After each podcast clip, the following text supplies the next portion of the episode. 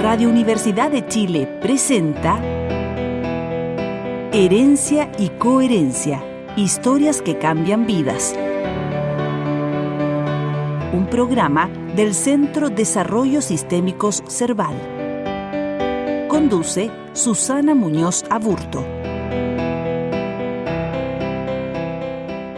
Buenas tardes, quiero darles la bienvenida a un nuevo programa de Herencia y Coherencia, historias que cambian vidas.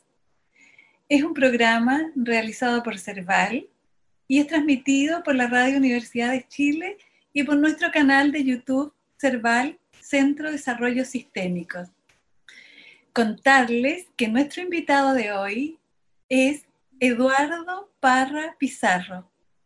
Él es músico, compositor y poeta. Es uno de los fundadores de los Jaivas, grupo al que perteneció por más de 40 años y que hoy sigue muy unido a ellos. En el ámbito literario, él ha publicado varios libros de poesía con sus creaciones. Actualmente, Eduardo vive en Colombia. Eduardo, muchas, muchas gracias por aceptar nuestra invitación. Es un gusto tenerte en nuestro programa. Muchas gracias. ¿Cómo estás, Susana? ¿Cómo está Fabiola? También que yo sé que está detrás de la cámara. detrás de la cámara, sí. De, de haberlas conocido y, muy agradecido de, de, que me hayan dado la posibilidad de estar frente a ustedes y frente a sus cámaras y en este programa que me parece muy interesante. Les agradezco una vez más y estoy a su disposición. Pueden preguntarme ustedes lo que quieran. Eduardo, gracias, muchas gracias. Bueno, lo primero es preguntarte a propósito de de la música, Eduardo. ¿Cómo, ¿Cómo llega la música o cómo vives la música? ¿O cómo nace la música dentro de ti? ¿O cómo la música te hace nacer? No sé, ¿cómo por ahí? Bueno, eh, fíjate tú que, que al final de cuentas yo no tengo idea por qué finalmente, pero es costumbre en la familia, o era costumbre en la familia, tener un piano en la casa. Siempre, nuestra casa maternal, por así decirlo, donde nosotros comenzamos nuestra existencia, eh, fue en Viña del Mar. Y digo nuestra porque nosotros somos cuatro hermanos, o éramos cuatro hermanos. Seguimos siendo los cuatro hermanos. Siguen siendo. y, y, el piano en la casa. Eh, sí, bueno, eso está bien porque estábamos hablando de la música, que era la pregunta principal. Y eh, lo que pasa es que como herencia se llama el programa también, tiene la palabra herencia, es decir, de algún lado tuvo que venir la música en, eh, en mi, en mi fracción familiar, que era para Pizarro, fue para Pizarro. Entonces, eh, aparte de haber un piano en la casa, que yo nunca tuve idea por qué existieron esos pianos en las casas, Eh, fue muy entretenido porque nosotros, como, como buenos niños, jugábamos con el piano y tocábamos el ojo y, así empezó todo como un juego. Y eso fue lo lindo que yo considero que nuestra música empezó como un juego familiar. Ah. empezó como un juego familiar, un juego de familia, donde nuestros padres tenían el deber de escucharnos, no había ningún deber, había simplemente una familia, eso era lo que existía, existía la familia. Entonces era lógico que los grandes se inclinaran ante los menores y que nosotros hiciéramos las payasadas de todo. Ah. Así empezó la música. Ahora, ¿de dónde viene?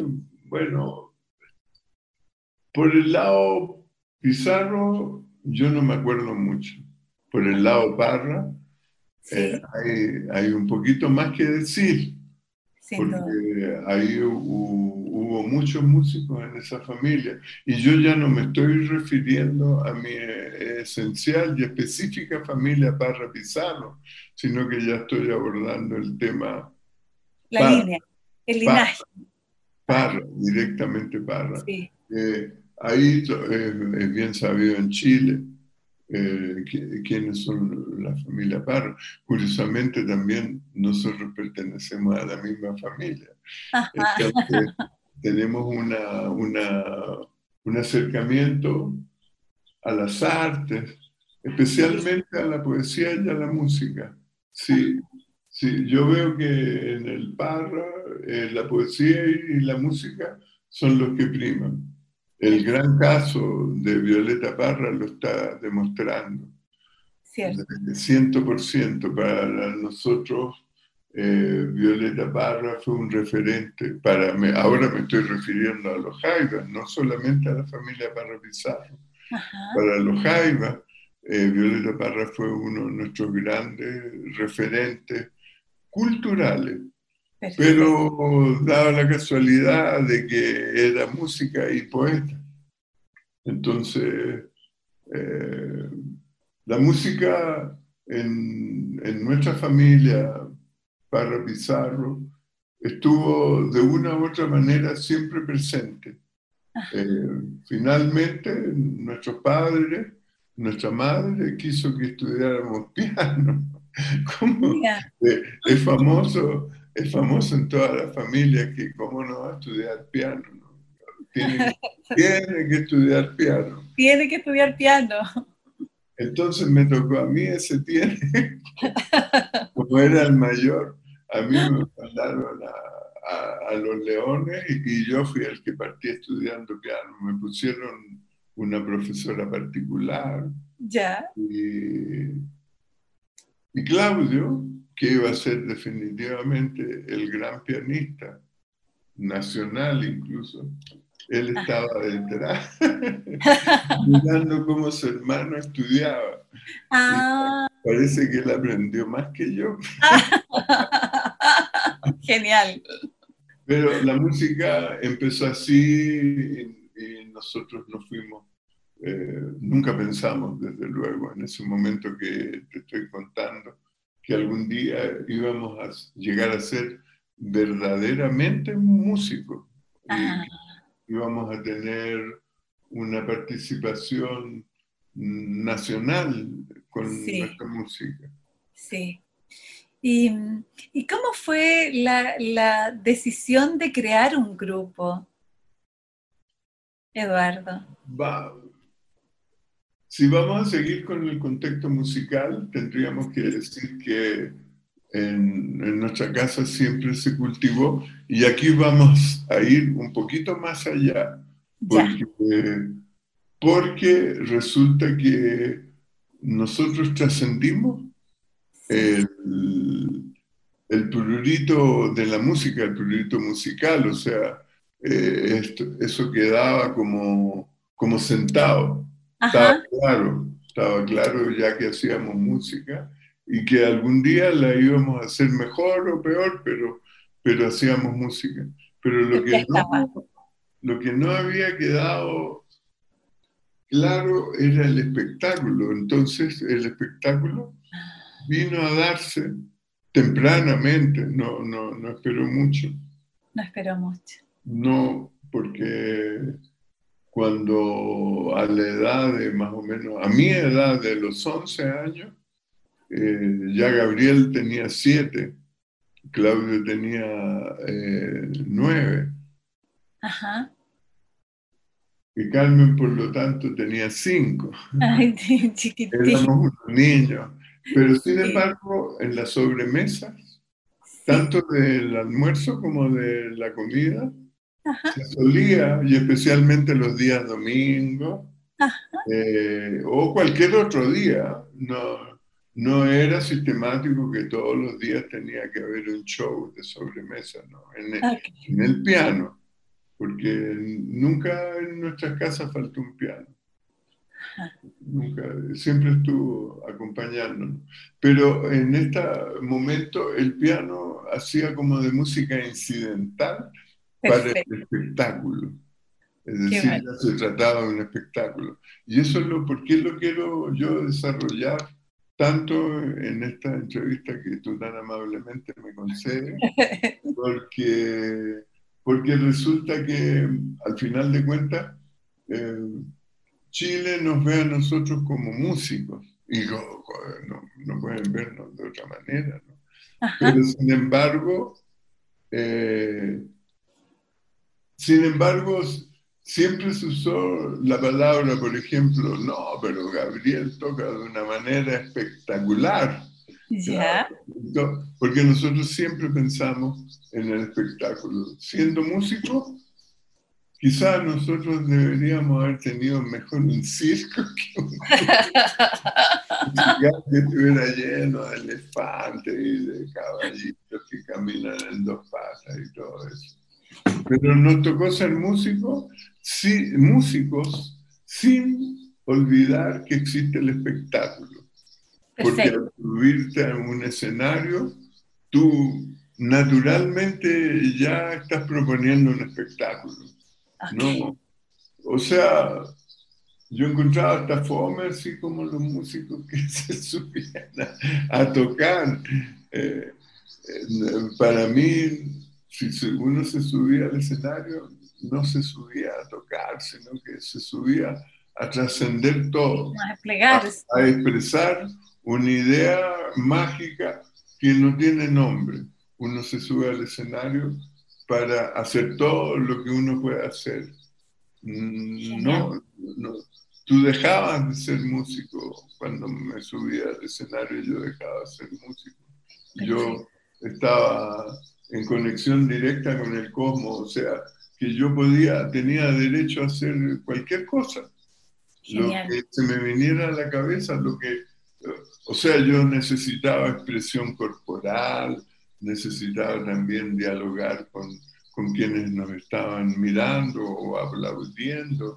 Eh, se necesitan todas, eh, eh, todas esas necesidades son propias del espectáculo, propias de cuando uno pisa un escenario. Una, una suerte como de transformación, ¿no? Sobre el escenario, sí.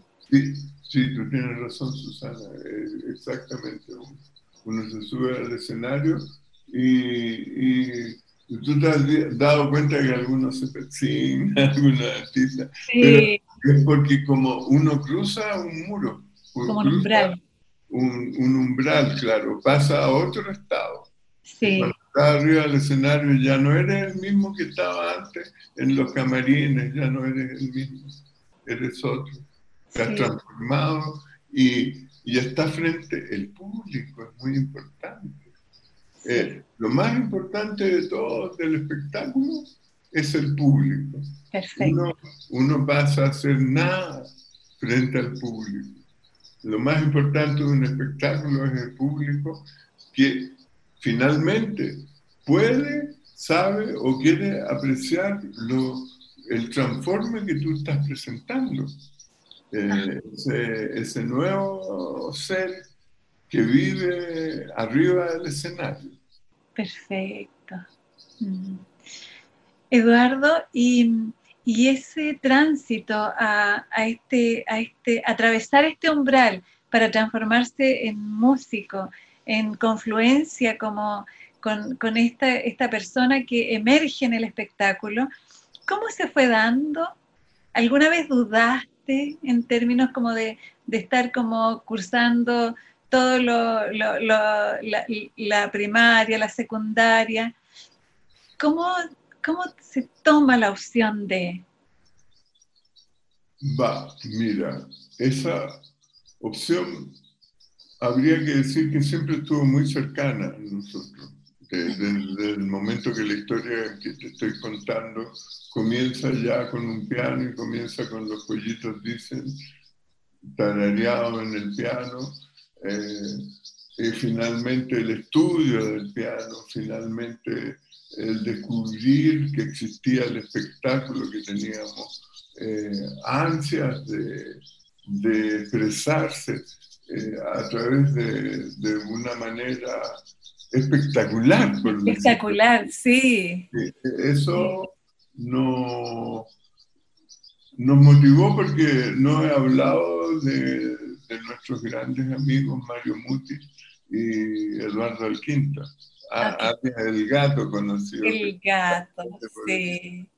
Eh, el gato y, Mario, bueno, Mario y Gabriel se conocen en, en, las primarias, como peleando más encima. Claro, lo llevan en la inspectoría en el liceo porque estaban peleando. ¿Ya? Yo, qué sé yo, castigado y todo eso, el castigo. Pero así se conocieron y, tenían como seis años.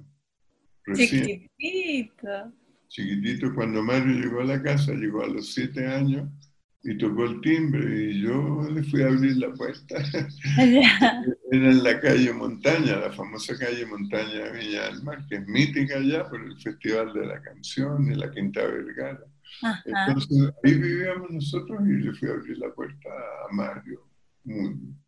¿Está Gabriel?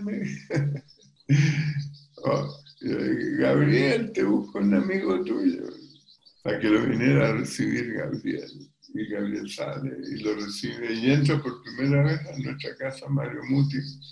Creo que ya Gato había entrado, eh, el gato era mayor, estaba entre Claudio y yo, o sea, yo siempre fui el mayor. Siempre fui Estaba hablando de los Jaivas, ¿no? Siempre fui el mayor y después venía Gato en este caso. Inmediatamente Claudio, Mario y Gabriel que tenían la misma edad. Ya. Entonces, eh, la música eh, estuvo siempre en nosotros y el espectáculo también. En ese tiempo de la calle Montaña, ya la cosa espectacular había avanzado mucho, había progresado. Yo escribía los guiones para, para una serie de, de show ya. hacíamos en la propia casa, en el salón o, en alguna pieza. Siempre nos tocó vivir en, grandes casas, en casonas. En casonas. Había muchas piezas, podíamos tener. Pero esta casa de montaña además tenía un inmenso patio.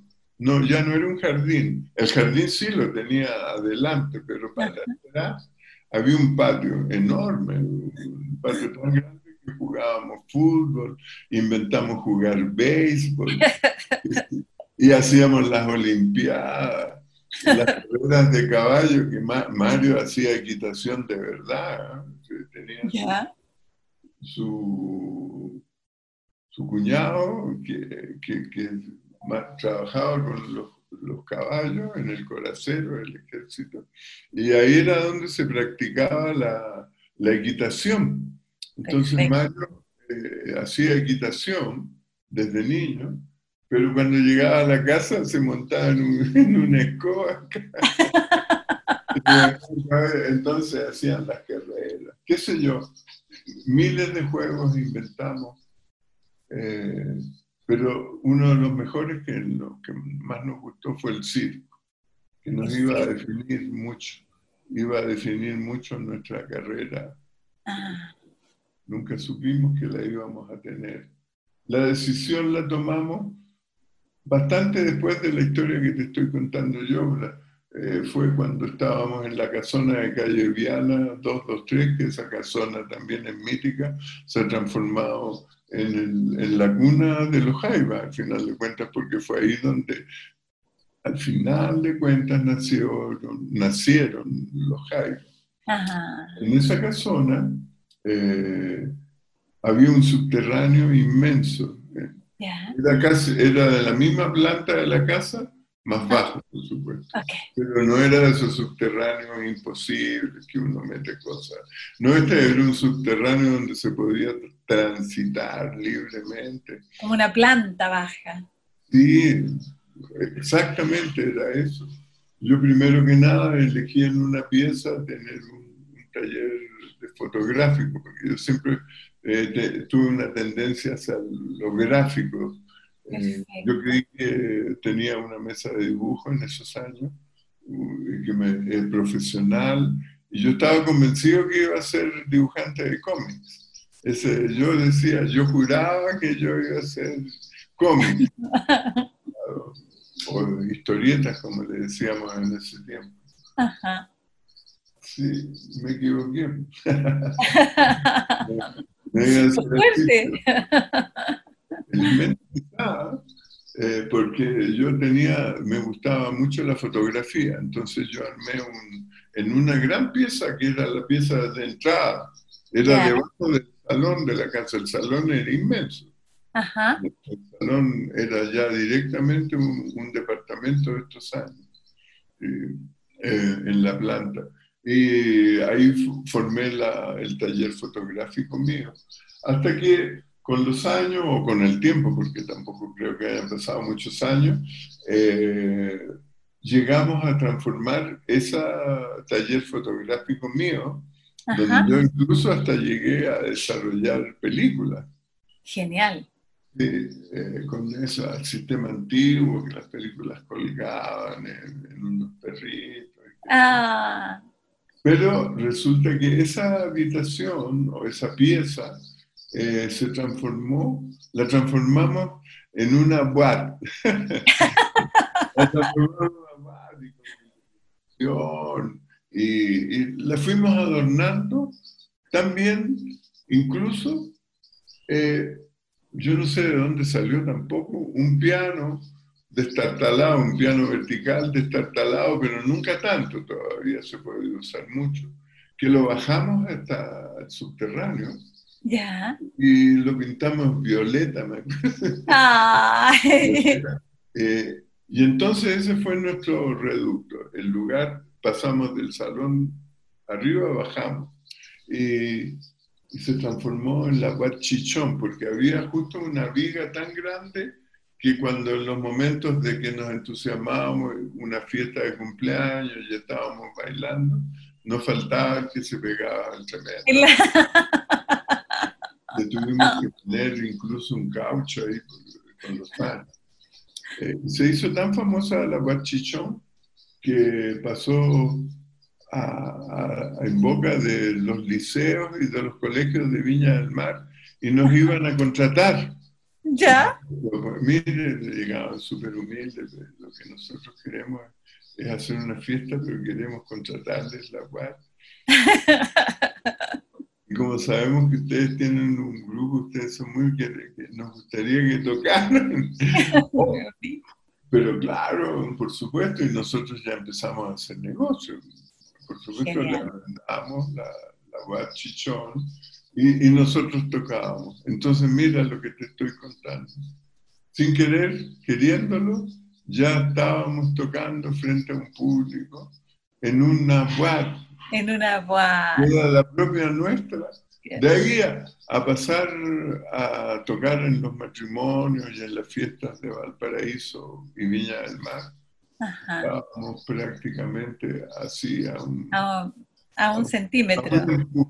A un, empujoncito. A un empujoncito. ¿Qué fue lo que pasó finalmente?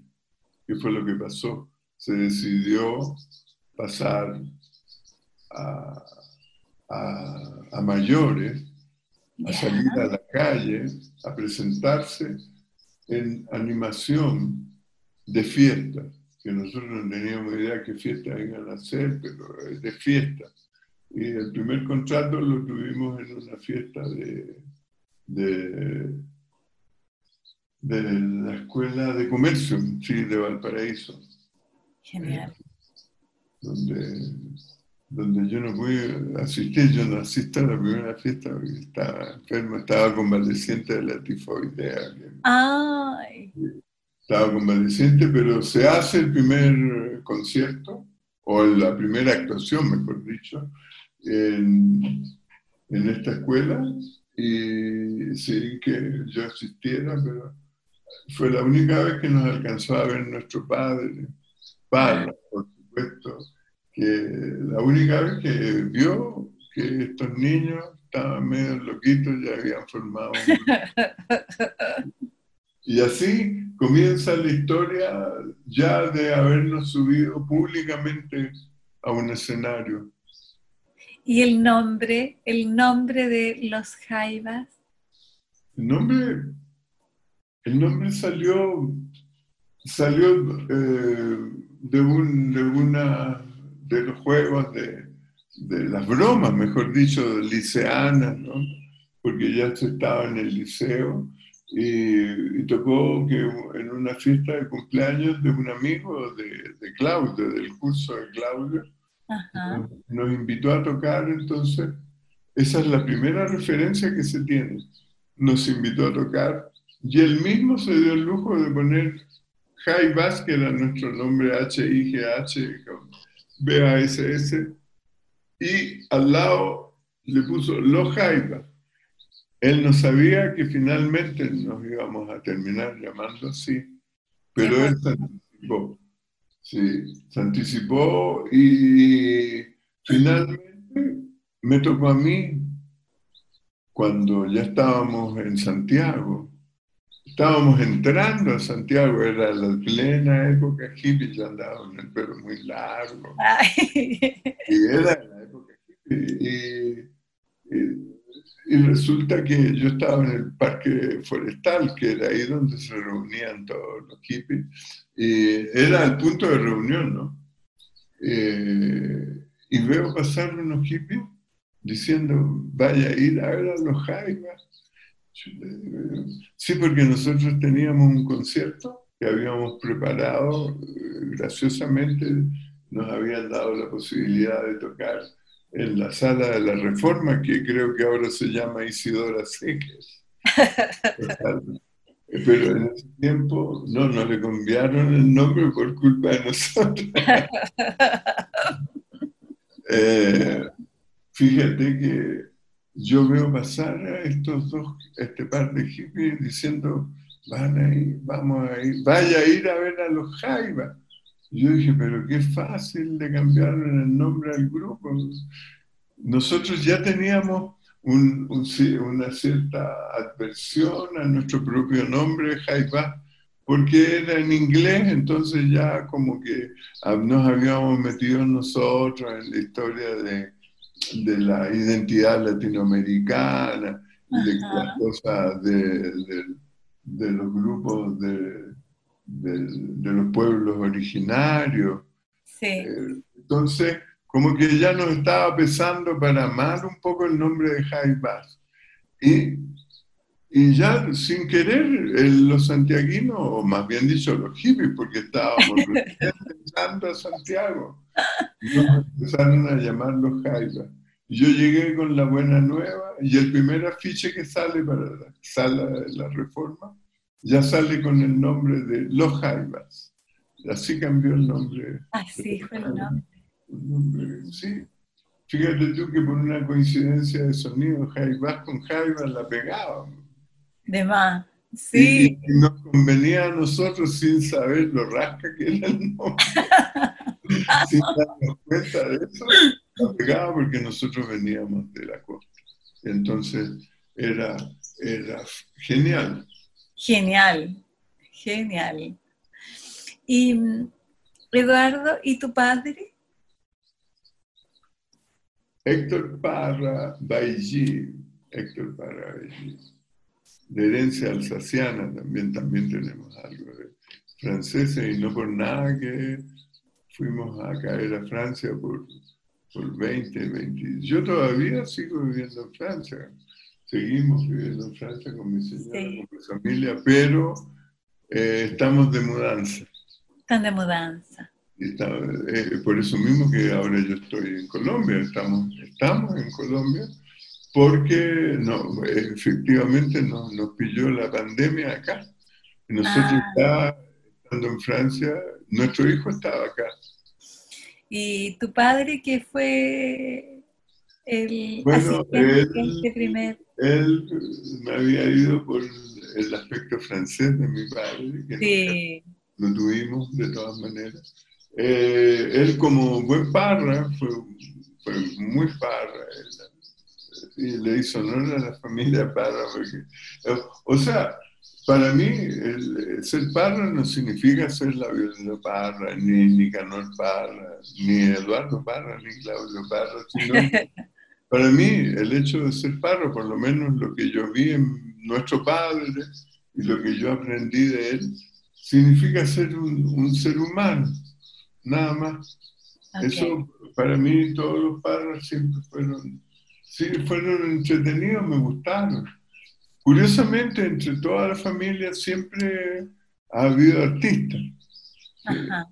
Eso no se podía negar, ni lo puedo negar ahora, ni mucho menos ahora. Eh, pero resulta que eh, siempre me pareció divertido que hubiera nuestro, el tío Moncho, famoso tío Moncho, primo, nuestro tío, pero primo hermano de, de nuestro padre, él era un pianista espectacular. Él, vivió toda su vida en, Chillán. Ah. Profesor, profesor, sí, que ahí es donde está la cuna de los parras. Ahí es donde está el semillero. No hay parra que tú le preguntes. Sí, no, pero si yo nací en Quilpué, por ejemplo, no, yo nací en Iquique. Así, pero, pero ándate un poquito más para atrás. Y si tú empiezas a irte para atrás, ellos llegan siempre a Chillán, a, San Carlos, o a la región de ahí. Siempre. No hay, haz, ejercicio. Pregúntale a cualquier padre que pide por ahí. Vas a llegar a Chillán, te lo aseguro. Ah, te lo aseguro a Carlos, a esa región. Entonces, eh, para mí, nuestro padre fue un parra, un parra neto, un parra puro. Sin embargo, también tenía que tener, eh, escribía. Escribía. Sí, él nunca se dedicó a, escribir, sino que él, era un oficinista. Pero sin embargo, eh, tenía el don de la poesía. Justamente eso me tenía que llegar a mí, me lo transmitió directamente. directamente. Sí, eh, y entonces, si yo verdaderamente escribo, es porque al final lo llevo en la sangre, es el ADN. Pero no puedo dejar de recordar, y de sentir y de querer y de estar agradecido de los testimonios que tuve en mi padre y en mi madre también, porque mi madre también eh, tenía sus gracias así, de pronto eh, mandaba cartas a la municipalidad, por ejemplo. Ya. Y, y, y, ella, debajo del poncho, más bien dicho, debajo de los archivos, siempre tenía algunos escritos que iban más allá que escribirle una carta al alcalde, ¿no? Ya, ya se referían a, críticas sociales. Nuestra madre fue una, lo que en aquellos tiempos se llamó visitadora social. Que se ah, perfecto. Se me olvida el nombre actual que tiene esa profesión. Asistente. Sí, asistente social fue. Y ella tuvo, si mi hermana Carmen, nuestra hermana menor, nació en Quillota, entonces de ella aprendimos mucho de, la misericordia, de la bienquerencia, del respeto. El respeto por el ser humano. Por el ser humano. Lo, aprendimos mucho, mucho de nuestra madre. Sí.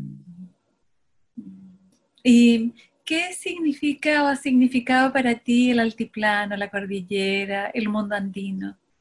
Mira, nosotros como buenos viñamarinos, nosotros nos criamos en Viña del Mar. Si ya hablé de Quillota, es verdad que yo también viví, en Quillota, puesto que mi madre estaba en Quillota, yo como hermano mayor. Ah, y me acuerdo muy, muy perfectamente de Quillota porque ahí me agarró un virus. ¿Ya? Un virus hermano de este que anda circulando ahora el, el, virus pollo es la poliomielitis. ¿Ya? Sí, la poliomielitis me agarró ahí, me salvé, estuve luchando en Quillota con, con la muerte directamente, porque eso es el, virus de la polio es, o te muere o, queda lisiado. Una y me tocó a mí porque pues, no queda lisiado. Eh, eh, eso, digamos, ¿cuál era la pregunta realmente que, me, fui por el lado de, de Quillota? Sí, muy importante. No, el significado que tiene para ti lo andino. Ah, sí. Claro, había empezado porque nosotros al final de cuentas en Viña del Mar, porque había empezado que nos criamos en Viña del Mar, es verdad, pero sin embargo hay un antecedente mucho primero que es Quillota. Ajá. El valle de Quillota, que es muy lindo, uno es muy prolífero también, como el Valle de Sal. Eh, después nosotros en Viña del Mar, para nosotros era el mar, todos los juegos fueron muy, estuvieron siempre en la playa nosotros, en la noche, nos bañábamos de noche, imagínate como niños. ¡Qué grado! Sin traje de baño porque era invierno incluso. imagínate. En calzoncillo. y resulta que salíamos corriendo y nos tirábamos al mar de noche. Date cuenta que aventureros éramos. Y todas nuestras aventuras fueron con el mar, pensando también en los piratas, jugábamos en el mar, en las rocas de la Avenida Perú, y teníamos unas bolsitas de oro pel, las juntábamos, así andábamos. bolsas de oro, era el oro. Son como los tesoros. Claro. Eh, y, y, en las mismas rocas de la Avenida Perú nosotros teníamos unas cavernas, unas cuevas que se formaban, que eran fabulosas, habían unas muy grandes y que duraban como media cuadra, algunas. Imagínate. Nosotros las conocíamos todas. Bueno, llegar finalmente a Santiago, que fue lo que nos tocó cuando ya nosotros eh, habíamos formado el grupo y necesitábamos expandernos, y la expansión estaba en Santiago, ¿no? nuestras señoras, las primeras señoras, las, con las que nosotros tuvimos nuestros hijos, los primeros hijos también. Los primeros, sí. Fueron, fueron santiaguinas. Le tocó el caso a, a mí, a Gabriel. Y, eso también influyó en que nosotros pudiéramos ir a Santiago. La llegada a Santiago, Gato también, estaba olvidando Gato. Gato. Sí esto también. La llegada a Santiago, si, si fue alguna cosa de que verdaderamente nos, nos habíamos cruzado y estado en compañía de la santiaguina, hubo algo que todavía nos impresionó mucho, no sé si más o menos, pero nos impresionó tanto, que fue la cordillera de los Andes. Ah ver en Santiago la cordillera, yo no lo podía creer. Oh. Yo, y yo no me perdía en Santiago gracias a la cordillera, porque yo decía, sabiendo que está allá la cordillera, voy para allá o voy para acá. Voy para allá, voy para el mar. Si voy para acá, voy para la cordillera. Entonces, por cordillera tanto, mar. el sur está para allá y el norte está para acá. Perfecto. Esa es mi referencia primaria en Santiago saber los puntos cardinales gracias a la cordillera. Pero la cordillera tuvo una significación tan grande en nosotros que influyó directamente y primariamente y primeramente en nuestra música. El cielo es azul. El cielo es azul. La cordillera blanca, blanquita. ¿Viste? La cordillera allá nos había atrapado. Atrapado. Nos había atrapado la cordillera y la cordillera alta me espera. Ah. En nuestra música está tanto el mar que acompañó toda nuestra niñez, así como la cordillera que la conocimos en nuestra juventud. Ajá.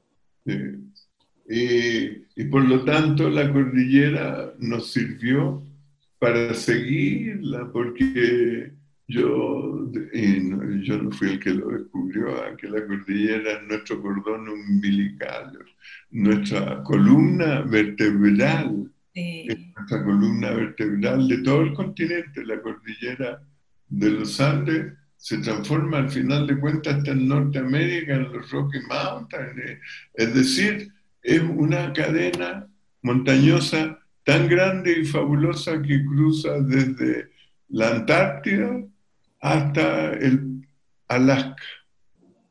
No, mm. no, deja, no nos dejó. Y la hemos conocido y la seguimos. Imagínate que yo ahora estoy viviendo con mi familia en los lomos de la cordillera verde. Es estos son los lomos de la cordillera. Este, este, estar, viviendo encima de la cordillera, que no es el mismo fenómeno que uno conoce en Chile, porque uno siempre en Chile, la cordillera está allá, y es casi como que dijéramos un misterio para, para un santiaguino.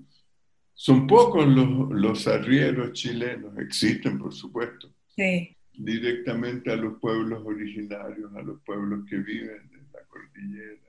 Aquí en, en Fusagasugá, que es, la ciudad donde vivimos nosotros, Fusagasugá, de hecho, es el nombre de un, un toque como Tobalaba, ¿no? Y todo eso, nombres de cacique. Eh,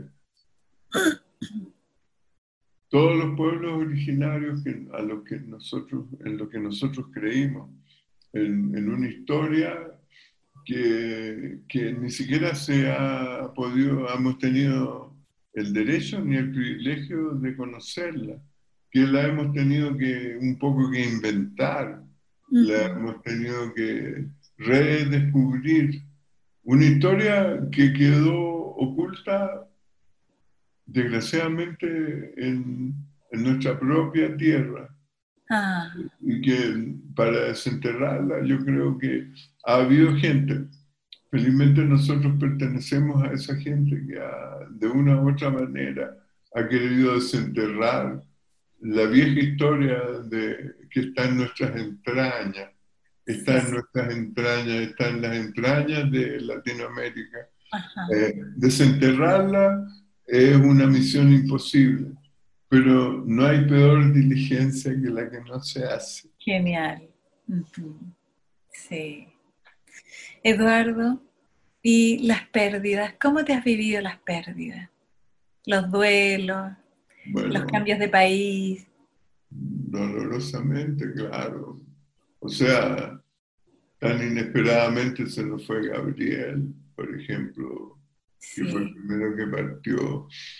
Eh, y tuvo que ir a, partir en Perú nada menos con un plan, porque él es eh, hiper, hiperkinético, Gabriel, siempre es cuestión de ver la manera como tocaba la batería. Gabriel, eh, en las giras domésticas europeas, por ejemplo, la, hicimos muchas giras domésticas europeas nosotros. Hubo muchos conciertos súper eh, ya fabulosos, muy profesionales, en Chatsbury Theatre, en Piccadilly, en Londres, en el Olympia de París, en el Palais de Glass, donde presentamos eh, Machu Picchu, altura de Machu Picchu, en nuestra gira también a, a, la Unión Soviética, donde tocamos en el Rosía de, de Moscú y en otros infinidad de otros lugares.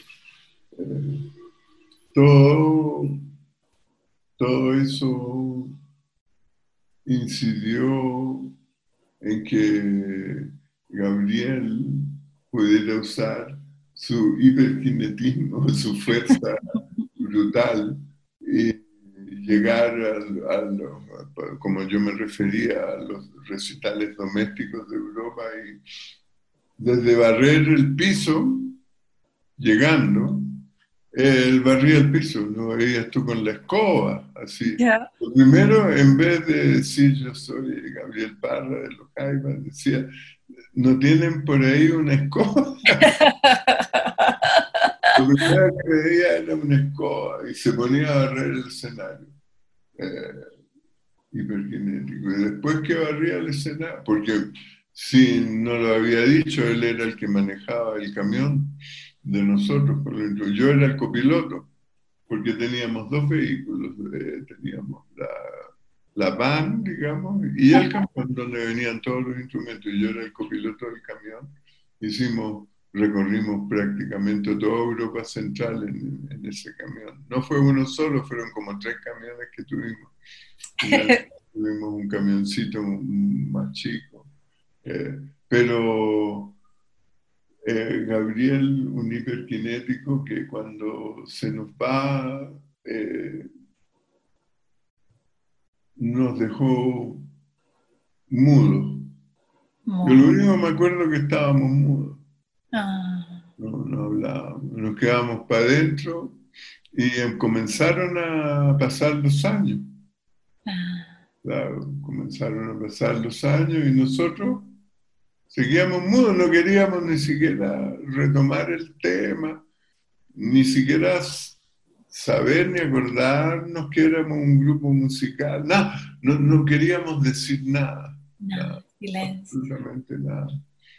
Hasta que finalmente, un día, un buen día diría yo, llegó Juanita con, con su novio Fernando, el craca que le, dijimos hasta el día de hoy. Y al vernos a nosotros tan en ese estado tan extraño, tan patético, nos dicen, no, ¿no le gustaría a usted seguir tocando? No, no, no sé, esa pregunta no, la, no tenemos respuesta. ¿Para qué vamos a seguir tocando además? Ah. Entonces, no, pero por ejemplo, nosotros nos ofrecemos, yo puedo tocar el bajo, Fernando lo dijo así, el crack, porque era un bajista, un músico excelente, ¿eh? un excelente músico. Eh, él es iquiqueño y aprendió lo primero que un, aprendió a tocar fue el charango y un charanguista eximio. Él también ha trabajado mucho por, por la historia, por, por el, el, redescubrimiento de, de, la, de la conciencia latinoamericana de la antigua. Eh, entonces nos dicen esto y ahí como que se nos empiezan a abrir recién los ojitos y a poner ah. unos brillantes. Y a ver entonces que existía una posibilidad de que pudiésemos continuar. Y fue así como continuamos, con la Juanita, con Craca, Claudio,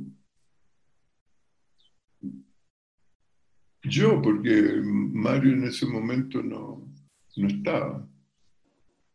Entonces era justamente Craca el que lo iba a reemplazar. Mario ha tenido, ha tenido varios reemplazantes en la historia, son, si no me equivoco, son como cinco los bajistas que han reemplazado a, Mario en la historia de los Hype. Bueno, en este momento era eso.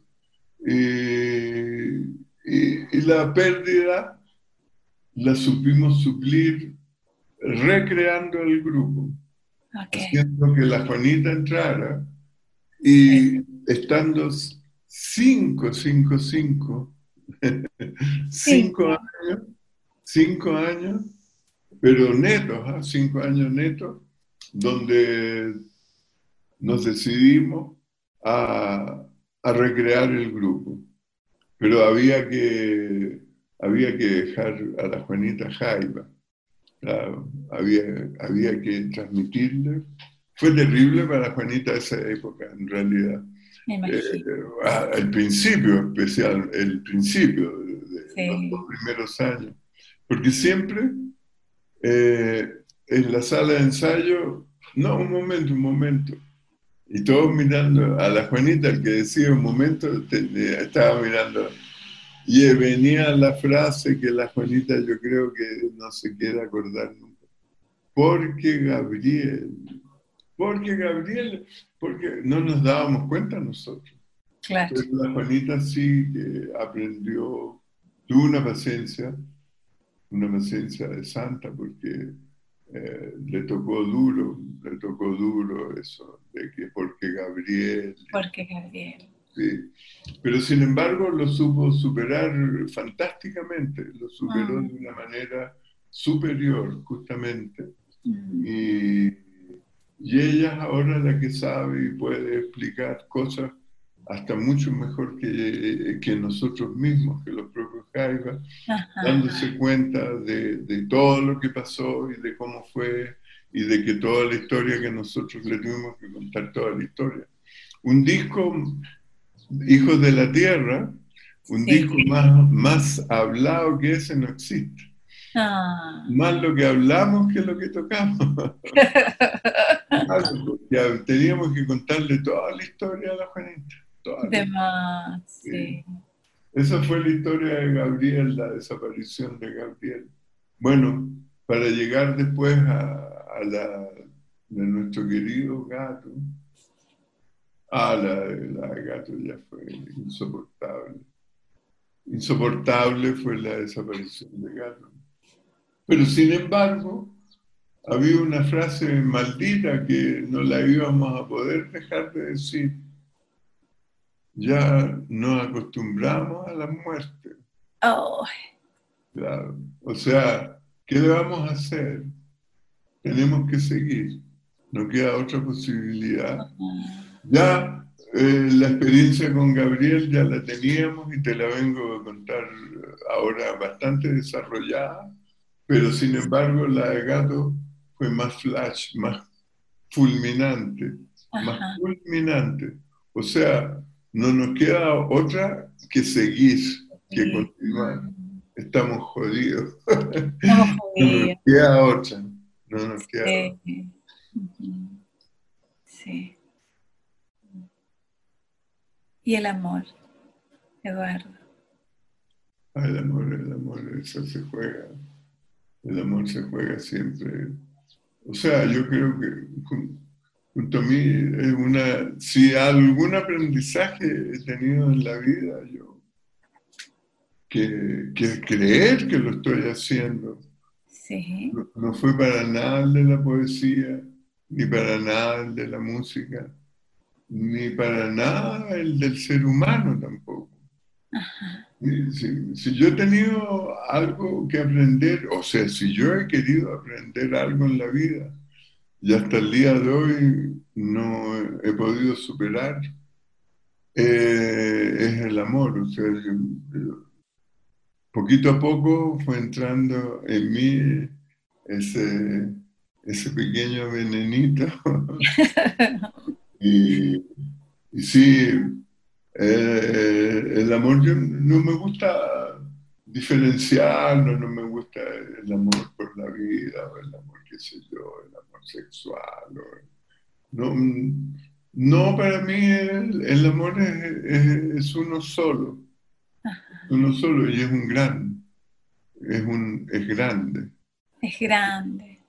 Yo, yo tengo, por una parte y por gran parte tengo el amor cristiano, que se contempla, el amor que, que tiene que brindarse entre los seres humanos, el amor que nos lleva a, a- nos conduce por la vida. Yo creo que en la vida lo que nos conduce eh, es verdaderamente el amor.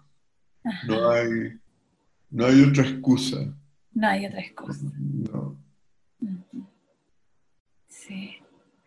Eduardo, estamos como en el momento, ya empezamos a cerrar este, esta entrevista y yo quisiera preguntarte por la voz. Esto de la voz, la voz. La voz. Sí, fíjate tú que a mí siempre me, me gustó leer poesía. Ya. Eh, mi amigo Juan Luis Martínez, que en paz descanse, un poeta bastante, como quien dijera, un reconocimiento o un uso de mi voz eh, a nivel profesional. Solamente se dio como en, en los Jaivas, cuando nosotros llegamos a presentar alturas de Machu Picchu a Chile en nuestra primera gira, ya se dio el caso de que necesitamos, hablando del espectáculo, que lo hablamos mucho al comienzo, ¿no? Sí. Se dio el caso de que necesitábamos hacer una introducción, entonces decidimos eh, eh, sacar un fragmento de, de, poesía de Neruda. Ajá. Me sentí, cuando él hace su, su referencia a lo que sintió, en Machu Picchu. Hay una parte muy linda que no, no, la tengo memorizada, no soy actor, no la tengo memorizada, si no la tendría memorizada, y eso que la tuve que decir muchas veces, y eso es lo que me estoy refiriendo, que tuve, decidimos que este, este texto se, se fuera leído al comienzo con, la, eh, con el fondo musical de, del aire al aire, que es lo que abre el, el disco de Alturas de Machu Picchu. Entonces, ahí eh, quedó grabado para siempre. Para eh, siempre. Mi, voz. Porque ese concierto se grabó en, en diferentes oportunidades. Está grabado, incluso hay una versión oficial en disco, pero también están los conciertos, las grabaciones, llamémosle piratas, por decirlo así, que sí, son del concierto. Eh, entonces es un caso muy curioso porque yo no sabía, yo no tenía idea que... O sea que mi voz había quedado grabada un poco en la conciencia del pueblo chileno eh, porque yo ahora ya, ya lo sé, entonces ahora me da un poquito de vergüenza eh, elevar un poco la voz, porque antiguamente yo, oye, mi mona, que mi señora, que para acá, para allá, y la gente me reconocía. Pero ahí me reconocían, Claro, no era como yo te decía por mi estampa, sino, no, no me reconocían por mi persona, sino que por la voz. Por la voz. Entonces, ay, qué vergüenza me da, hombre. Entonces me acercaba a una caja y la cajera, toda coqueta y cocoroca, me atendía y qué sé yo, porque ya me había reconocido la, la voz, ya sabía que entonces yo era un jaipa. Sí, porque no te dicen, la gente tiene la costumbre de decir, no te dicen Eduardo Barra ni Mario Mute, sino que él es un jaiba. él es un jaiba. Él es y fíjate tú que la voz, eh, es decir, ahora em, no estoy abusando de eso, sino que ahora me, me, me ha gustado y creo que lo voy a hacer. Tengo en en carpeta, en, barbecho y en cierne, un disco casi listo, que es con un grupo musical, que aquí tengo justamente el libro Santiago. Santiago, Valle Maldito, Valle Maldito, sí. Pero ese no es el, eh, no es el subtítulo. ¿ah? ah, Se llama Santiago. Claro que hay un poema que se llama Valle Maldita, pero hay otro que se llama El primer hombre. Hay varios poemas, un libro que yo quiero mucho. Genial. Me metí en un lío en camisa de once varas. claro, o sea, sin darme ni cuenta, empecé a escribir Santiago. Estábamos grabando... Eh, Arrebol, el disco Arrebol, en el Arrayán, en un lugar bien alto, cerca del santuario de la naturaleza, pero en una casa. Y ahí estaba el estudio y yo, que cuando llego a Chile nunca tengo una casa, no tengo casa en Chile. No tienes casa en Chile. pero entonces siempre me quedo en un hotel, en una residencial o en casa de amigos. Y esta vez me había quedado en, en la casa del ingeniero de sonido, que tenía una casa maravillosa en el Arrayán, como son todas por allá, con una piscina y qué sé yo, una vista fabulosa. Y, sin darme ni cuenta empiezo a tomar el lápiz El lápiz, sí. Y empiezo a escribir lo que a mí me gusta, la poesía. Y de pronto, como al mes, porque ahí estuvimos haciendo ese disco como dos o tres meses, como al mes me doy cuenta que estoy escribiendo un libro. Oh. Y claro, y al correr de los meses, ¿y cómo se va a llamar este libro? Pues lo está diciendo, este libro se llama Santiago. Santiago. Eh, no, pero ¿cómo me metí en este libro? caí, solito caí en la trampa.